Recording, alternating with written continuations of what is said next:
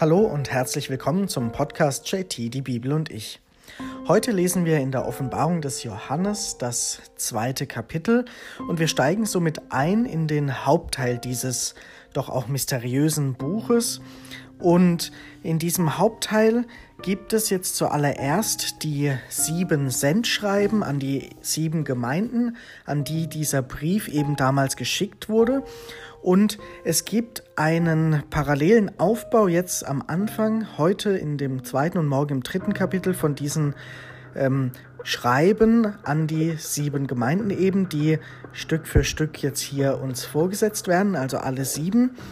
Und es ist immer ein gleicher Aufbau oder ein ähnlicher Aufbau, sodass wir hier folgenden Aufbau eben erkennen können. Am Anfang steht immer der Schreibbefehl, also eine Einleitung, dass er, der den, also der Verfasser, den Auftrag hat, das jetzt an die Gemeinde zu schreiben. Und dann kommt gleich hinterher die sogenannte Botenformel, also ein Satz, in dem ersichtlich wird, wer der eigentliche Absender dieser Botschaft ist, nämlich Jesus Christus.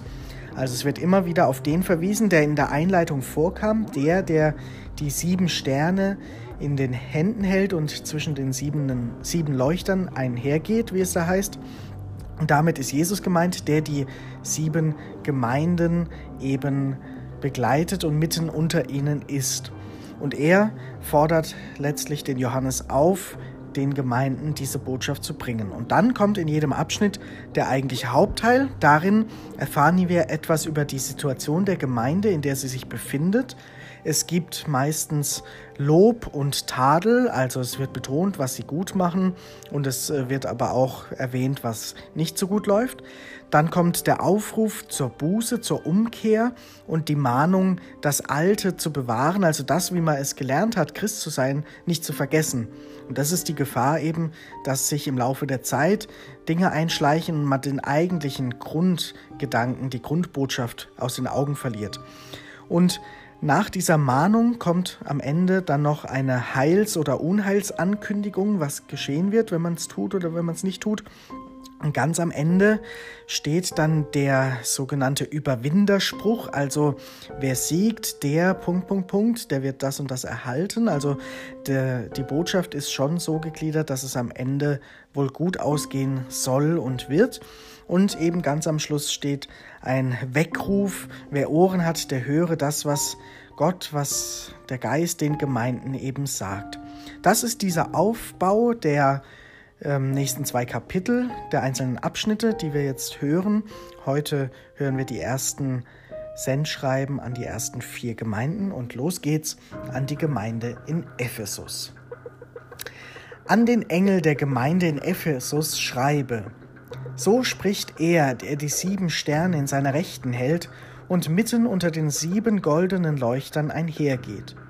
Ich kenne deine Taten und deine Mühe und deine Geduld und weiß, dass du die Bösen nicht ertragen kannst. Du hast dir auf die Probe gestellt, die sich Apostel nennen und es nicht sind, und hast sie als Lügner befunden. Du legst Geduld an den Tag und hast um meines Namens willen Schweres ertragen und bist nicht müde geworden. Aber ich habe gegen dich, du hast deine erste Liebe verlassen. Bedenke, aus welcher Höhe du gefallen bist. Kehr zurück zu deinen ersten Taten. Wenn du nicht umkehrst, werde ich zu dir kommen und deinen Leuchter von seiner Stelle wegrücken. Doch für dich spricht, du verabscheust das Treiben der Nikolaiten, das auch ich verabscheue. Wer Ohren hat, der höre, was der Geist den Gemeinden sagt. Wer siegt, dem werde ich zu essen geben vom Baum des Lebens, der im Paradies Gottes steht. Soweit dieses erste Sendschreiben an die Gemeinde von Ephesus und hier konnte man hoffentlich hören und erkennen, was ich einleitend gesagt habe. Dieser Schreibbefehl, diese Botenformel im Namen Jesu ergeht das und dann eben die Schilderung, wie die Gemeindesituation ist. Zuerst das Lob, das Gute, man erkennt die Taten, die Mühe, die Geduld, die die Menschen dort aufbringen für das Christsein, für das christliche Leben und den Willen, eben nicht das Böse zu befürworten. Das Böse könnt ihr nicht ertragen, heißt es da. Man hat diejenigen, die da falsche Lehren angestellt haben, hat man als Lüge entlarvt, die hat man auf die Probe gestellt, wird hier als positiv bezeichnet. Und man hat eben auch Schweres ertragen, hat die Geduld gehabt, nicht aufzugeben, nicht müde zu werden. Das ist erstmal alles positiv, was man den Menschen in der Gemeinde von Ephesus zuschreibt, was man so mitbekommen hat. Und dann kommt eben aber auch die Mahnung oder das Schlechte, der Tadel, dass eben die Gefahr wohl jetzt offensichtlich in der Gemeinde war, die erste Liebe zu verlassen. Also das, wofür man am Anfang begeistert war, dass man das eben nach und nach verliert, dass sich der Alltag einschleicht und man vielleicht diese Leidenschaft verliert, dieses brennende Herz, das nötig war und das am Anfang da war. Also, dass sich so etwas wie eine verblasste Liebe eingeschlichen hat. Und das soll eben nicht so sein. Und ähm, dieser Satz, bedenke, aus welcher Höhe du gefallen bist, soll zeigen, wie, ja, auf welchem Höhenflug die Menschen waren, wie gelungen das erste christliche Leben diese Gemeinde am Anfang wohl war und wie jetzt vielleicht sich so manche falschen Dinge da einschleichen und vielleicht die Leidenschaft eben abhanden kommt. Und deswegen dieser Appell, kehr zurück zu deinen ersten Taten und kehre um zu dem. Und eben diese Androhung, wenn du das nicht tust, dann wird der Leuchter weggerückt und dann ähm, ist quasi der, um den es geht, Jesus, ist nicht mehr an der richtigen Stelle. Der wird weggerückt, an die Seite gerückt und im Zentrum steht vielleicht was anderes, Macht, Ansehen, was auch immer. Und das sind Dinge, da merken wir, das ist natürlich auch zeitlos und kann natürlich auch uns betreffen. Also haben wir noch diese erste Liebe, diese Leidenschaft für Punkt, Punkt, Punkt, für den Glauben, für unser Leben, für gewisse Menschen, für Lebensentwürfe, für Pläne, die wir haben. Haben wir die noch oder sind wir auch ein Stück weit heruntergefallen von einem Höhenflug, den wir einmal hatten?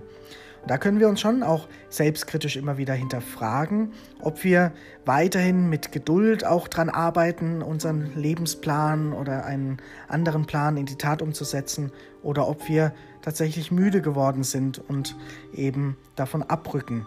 Und die Frage, die hier auch kritisch gestellt wird, was ist im Zentrum? Ist das diese frohe Botschaft von Jesus oder hat die Gemeinde was anderes in die Mitte gerückt und dieser Leuchter wurde weggerückt? Und das ist schon auch so die Frage an uns, welche Prioritäten haben wir und stimmt das so für uns? Oder haben wir das, was uns eigentlich wichtig ist, auch still und heimlich weggerückt oder es wurde uns weggerückt, weil wir eben was anderes verfolgt haben? Und dann können wir uns eben fragen, wollen wir dem folgen oder wollen wir da wieder etwas zurechtrücken in unserem Leben? Und am Ende ist ja auch eine positive Wendung, eine ja, ein Zuspruch. Wer Ohren hat, der soll das hören, also so richtig hören, was dieser Geist der Gemeinden sagt. Also was dieser Geist Jesu uns mitgibt für unser Leben, in, für unsere Gemeinschaften, für die Kontexte, in denen wir sind. Und dann kommt ja diese positive Wendung, wer siegt, der wird zu essen haben, der wird diesen Baum des Lebens haben, der wird das Paradies Gottes sehen können. Also dieses Reich Gottes wird als Verheißung uns vor Augen gestellt, wenn wir eben nicht vom Weg abrücken und wenn wir eben die Prioritäten richtig setzen. Hier haben wir das nochmal ausführlich gesehen, diesen Aufbau, und hören jetzt ebenso das Sendschreiben an die Gemeinde in Smyrna. An den Engel der Gemeinde in Smyrna schreibe, so spricht er, der Erste und der Letzte, der tot war und wieder lebendig wurde. Ich kenne deine Bedrängnis und deine Armut, und doch bist du reich. Und ich kenne die Lästerung von denen, die sagen, sie seien Juden. Sie sind es aber nicht, sondern sind eine Synagoge des Satans. Fürchte dich nicht vor dem, was du noch erleiden musst. Siehe, der Teufel wird einige von euch ins Gefängnis werfen, um euch auf die Probe zu stellen, und ihr werdet in Bedrängnis sein, zehn Tage lang. Sei treu bis in den Tod, dann werde ich dir den Kranz des Lebens geben. Wer Ohren hat, der höre, was der Geist den Gemeinden sagt. Wer siegt, kann dem zweiten Tod nichts anhaben. Wer siegt, dem kann der zweite Tod nichts anhaben. Entschuldigung. Soweit dieser zweite Abschnitt, dieses zweite Sendschreiben. Und auch die Einleitung war hier wieder ähnlich, aber wir hören, dass es jetzt einen anderen Fokus gibt. Hier geht es um die, den Tod, die Auferstehung. Hier geht es um das Todsein und Lebendigwerden. Jesus, der tot war und lebendig wurde, er beauftragt, diese Botschaft zu senden und es geht darum, wie ist denn die Gemeinde aufgestellt? Es wird anerkannt, dass sie in Bedrängnis sind, dass die Lage schwierig ist wohl und dass es nicht so einfach ist, den Glauben zu leben und dass die Menschen wohl in Armut leben und ob das jetzt eine materielle oder eine ähm, inhaltliche Armut ist, eine asketische Armut, das ist dahingestellt. Aber es wird gesagt, und trotzdem bist du reich. Also du hast trotzdem den Schatz des Glaubens, der inneren Liebe, der Überzeugung. Und es ist eben wichtig, dem Stand zu halten. Und es wird beschrieben, dass es Lästereien gibt, Lästerungen von anderen, von Leuten, die scheinbar fromme Juden sein wollen, wo ihnen aber abgesprochen wird, dass sie das sind, wenn sie so handeln, sondern sie gehören dann zu einer Kirche, zu einer Synagoge des Satans, des Bösen, weil sie eben nicht das tun, was in Gottes Sinne ist, wenn sie eben falsche Lästerungen aussprechen, so wird es beschrieben. Und es eben, es soll nicht die Furcht vorherrschen, auch für den Glauben Schwierigkeiten in Kauf zu nehmen. Und darum geht es wohl in dieser Gemeindesituation. Und hier werden die Menschen ermutigt, sich trotzdem nicht von ihrem Weg abbringen zu lassen, von ihren Überzeugungen und standhaft zu bleiben bis ins Letzte, sogar bis in den Tod, wie es heißt. Gefängnis und Verfolgung ist wohl an der Tagesordnung, große Bedrängnisse, aber diese Verheißung, diese Ermutigung heißt, dass eben nicht einmal der Tod etwas anhaben kann, sondern das ewige Leben am Ende steht. Und deshalb Menschen auch die Kraft haben sollen und können, für ihre Überzeugungen bis ans Äußerste zu gehen, eben bis in den Tod hinein. Das ist natürlich eine krasse Situation, aber wir kennen ja viele Beispiele aus verschiedenen Kontexten, wo Menschen so etwas tun, sei es in Kriegen, sei es in Verfolgungssituationen, wo auch immer, in der Vergangenheit, in der Gegenwart, Menschen, die an etwas glauben und bereit sind, dafür auch bis in den Tod zu gehen, um ihrem Weg eben treu zu bleiben, ihrer Überzeugung, um nicht einzuknicken. Und hier gibt es eben einfach die Ermutigung, wer das tut, dem kann der Tod nichts anhaben. Der hat einen Platz bei Gott sicher. Davon darf man ausgehen und diese Treue, die wird eines Tages in irgendeiner Form belohnt werden im ewigen Leben. Das ist die Ermutigung für diese Gemeinde und vielleicht ist das, auch wenn wir glücklicherweise nicht in einer solchen Bedrängnis stecken, trotzdem ein Hinweis, eben zu nachzudenken darüber, wie bin ich denn bereit, Kompromisse einzugehen und an welchen Punkten bin ich auch bereit, für meine Überzeugungen standhaft zu bleiben, in Diskussionen, in vielleicht auch anstrengenden und unlieben Diskussionen und Situationen, wo bin ich bereit, für diese Meinung ja auch Nachteile in Kauf zu nehmen, weil ich davon überzeugt bin, dass sie richtig ist und jetzt auch gesagt und gehört werden muss. Die dritte Gemeinde, die angeschrieben wird, ist die Gemeinde in Pergamon. An den Engel der Gemeinde in Pergamon schreibe, so spricht er, der das scharfe, zweischneidige Schwert trägt. Ich weiß, wo du wohnst, dort, wo der Thron des Satans steht. Und dort hältst du an meinem Namen fest und hast den Glauben an mich nicht verleugnet, auch nicht in den Tagen, als Antipas, mein treuer Zeuge, bei euch getötet wurde, dort, wo der Satan wohnt. Aber etwas habe ich gegen dich.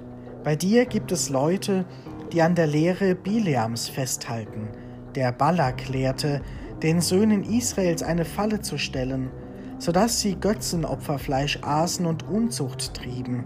So gibt es auch bei dir Leute, die in gleicher Weise an der Lehre der Nikolaiten festhalten.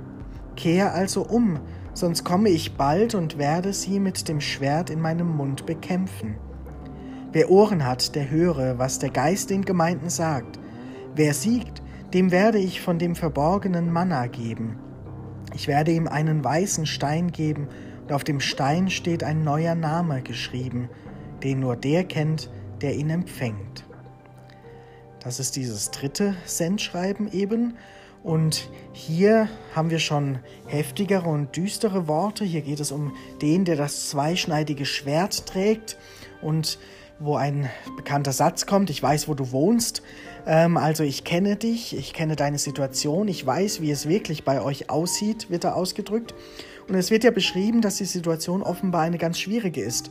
dort, wo der Satan wohnt, dort, wo die Abtrünnigen leben sozusagen, also dort, wo ganz wenig vom Reich Gottes, vom Glauben gelebt wird und erkennbar ist, dort gibt es offenbar diese Gemeinde, die trotzdem treu ist und trotzdem an seinem Namen festhält, wie es heißt, und den Glauben nicht verleugnet hat. Also wohl eine ganz, ganz schwierige Situation, weil dort eben offenbar seltsame, falsche Lehren verbreitet werden, die auch gegen die jüdische Tradition stehen, gegen die Überlieferung, wo es um Götzenopferfleisch geht, um Unzucht, also Orgien, die da vielleicht gefeiert werden. Verschiedene Kulte, die da zusammenkommen und die eben alles andere als die, ähm, gut für die Menschen zu sein scheinen, so heißt es zumindest. Das wird mit dem Ort des Satans, mit dem Thron des Satans eben beschrieben, dass dort eben auch Menschen in Fallen gelockt werden, dass sie eben versucht werden, ähm, von ihrem Weg, von ihrem Glauben abzukommen, dass man eben mit bösen Absichten handelt. Und da mittendrin eben gibt es aber auch die Menschen der Gemeinde, die standhalten und zum Namen Jesu halten. Deswegen diese Mahnung, umzukehren, nicht da mitzumachen und sich auch nicht verleiten zu lassen, um eben standhaft zu bleiben und den eigenen Weg treu gehen zu können. Und auch hier die Verheißung, wer das schafft, der wird dieses verborgene Manna bekommen, also dieses rettende Essen in der Wüste für die Israeliten, dieses stärkende Brot, das überlebensnotwendig war und ist. Das wird ihnen verheißen, wenn sie es schaffen, in dieser ganz schwierigen Situation zu bestehen, dann werden sie dieses stärkende Brot immer wieder bekommen. Und sie werden eben diesen Namen sehen, der für den Namen Jesu stehen könnte, den sie empfangen und der dann bei ihnen eingeschrieben ist, in Stein gemeißelt ist, also wirklich verfestigt wird, dann, wenn sie eben das Brot bekommen, wenn sie die Stärkung erfahren, wenn sie es schaffen, treu zu sein. Sicherlich eine schwierige Situation für die Gemeinde und glücklicherweise sind wir meistens nicht in einer solchen Lage, aber es gibt natürlich auch das in der heutigen Zeit, dass wir an Orten sein können oder in Situationen, in Beziehungsgeflechten, in ja, sozialen Geflechten, wo wir uns durchaus in so einer Situation wiederfinden können, dass wir von allen Seiten versucht werden, in andere Richtungen unser Leben zu gestalten, dass da die Versuchung da ist, dies und jenes zu tun, dem und dem nachzugehen und dass uns das auch schaden kann. Da gibt es ja auch heute genug Beispiele, die uns abbringen können, genug Süchte, genug Dinge, die uns schaden, die uns selbst nicht gut tun, die wir auch kennen, wissen und manches Mal vielleicht aber auch überredet werden, in die Richtung etwas zu tun. Und davor wird gewarnt, kehr um, sonst wird das Ganze schwierig, sonst wird es eine ausweglose Situation und wenn du es schaffst, da rauszukommen, dann wirst du wieder das bekommen und das wieder neu schätzen lernen und sehen, was dich eigentlich gestärkt hat. Eben dein Manna in deinem Leben. Das, was dir Kraft gibt, was dir Halt gibt, was dir wirklich wichtig ist, auch über diese vielleicht momentanen Gelüste oder so hinweg hilft und ja wirklich auch Stärkung gibt. Sicherlich auch ein Gedanke, den es heute noch gibt hören wir noch das vierte und für heute letzte Sendschreiben in diesem äh, zweiten Kapitel an die Gemeinde in Thyatira. An den Engel der Gemeinde in Thyatira schreibe, so spricht der Sohn Gottes, der Augen hat wie Feuerflammen und Beine wie Golderz. Ich kenne deine Taten, deine Liebe und deinen Glauben, dein Dienen und deine Geduld, und ich weiß, dass du in letzter Zeit mehr getan hast als am Anfang. Aber ich habe gegen dich, dass du Isabel eine Frau gewähren lässt. Sie gibt sich als Prophetin aus und lehrt meine Knechte und verführt sie, Unzucht zu treiben und Götzenopferfleisch zu essen. Ich habe ihr Zeit gelassen, umzukehren. Sie aber will nicht umkehren und von ihrer Unzucht ablassen. Siehe, ich werfe sie auf das Krankenbett und alle, die mit ihr Ehebruch treiben, bringe ich in große Bedrängnis, wenn sie sich nicht abkehren vom Treiben dieser Frau. Ihre Kinder werde ich töten, der Tod wird sie treffen und alle Gemeinden werden erkennen, dass ich es bin, der Herz und Nieren prüft, und ich werde jedem von euch vergelten gemäß seinen Taten. Aber euch übrigen in Thyatira, denen, die dieser Lehre nicht folgen und die Tiefen des Satans, wie sie es nennen, nicht erkannt haben, euch sage ich, ich lege euch keine andere Last auf. Aber was ihr habt, das haltet fest, bis ich komme. Wer siegt und bis zum Ende an den Werken festhält, die ich gebiete, dem werde ich Macht über die Völker geben. Er wird sie weiden mit eisernem Zepter und sie zerschlagen wie Tongeschirr. Wie auch ich solche Macht von meinem Vater empfangen habe, und ich werde ihm den Morgenstern geben. Wer Ohren hat, der höre, was der Geist den Gemeinden sagt. Hier hören wir erneut eine sehr brenzlige Situation und die Beschreibung Jesu als den mit den Feuerflammen und den glühenden Beinen, wie es im ersten Kapitel ja beschrieben wurde, also verschiedene Eigenschaften, die den verschiedenen Gemeinden auch zugesprochen werden. Und hier wird auch zum einen die glühende Liebe, den Glauben, die Taten, das Dienen, all das beschrieben, was sie sogar jetzt mehr gemacht haben als am Anfang. Also eine Gemeinde, die eben eine andere Situation aufweist. Am Anfang wohl ein schleppender Anfang und sie haben sich gesteigert und eine große und gute Form der Gemeinschaft, der Liebe und des Glaubens gefunden. Und dann kommt aber plötzlich eine falsche Lehre auf von der Prophetin Isabel, wo es eben darum geht, auch einen Kult wohl zu errichten, wo es um dieses Götzenopferfleisch geht, was entgegen auch der jüdischen Überlieferung steht und wo es um die Unzucht geht, den Ehebruch. Also es waren wohl auch ein, ein Kult mit Orgien, die da gefeiert wurden und wo es heißt, die, dieser Kult, dieses Treiben, das leitet vom richtigen Weg ab. Das zerstört Familien, das zerstört Ehen, das führt letztlich in den Tod, in das Schlechte. So sind es die drastischen Bilder. Wenn bis auf Herz und Nieren geprüft wird, wer wie handelt, dann kommt vieles ans Licht und es wird erkannt werden, dass eben ja viele Wege da ins Schlechte führen, weil eben dieser Ehebruch, dieses Treiben Menschen auseinanderbringt, spaltet, Familien zerstört und so weiter. Deswegen diese Mahnung, sich dem nicht hinzugeben, diesen Tiefen des Satans, wie dieser Kult es wohl selbst genannt hat.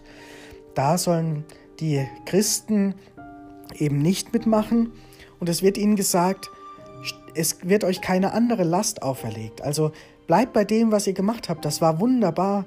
Haltet an dem fest bis zum Ende, bis ich wiederkomme, bis ans Ende der Zeiten. Also quasi den Status, den sie erreicht hatten, dass sie wirklich eine gute Gemeinde und Gemeinschaft waren, den sollen sie durchziehen und durchtragen und sich eben nicht davon abbringen lassen. Und dann wird es eben am Ende diesen Morgenstern geben, dieses Aufleuchten der Sonne, dieses ja, dieses Ziel, das in der Ferne ist, das aber erreichbar ist, wenn man diese Kraft hat, da durchzuhalten. Und das ist ja vielleicht auch für uns ein Hinweis, so diese Utopie im Blick zu behalten, dieses bessere Zusammenleben. Das kann man auf viele, auch gesellschaftliche, politische Kontexte übertragen, im Blick auf Klimaschutz oder was auch immer, diesen Morgenstern am Ende zu sehen, dieses Durchhalten und die Welt verbessern wollen, dieses Glauben an das Gute und an den eigenen guten Taten festhalten, nicht aufzugeben, sich nicht abbringen und verführen zu lassen. Das ist ist die Botschaft in diesem und in den ersten Sendschreiben. Und mit diesen ja verschiedenen Gedanken beenden wir für heute dieses zweite Kapitel und schauen, wie es morgen mit den drei anderen Sendschreiben im dritten Kapitel weitergeht. In diesem Sinne für heute noch einen schönen Tag.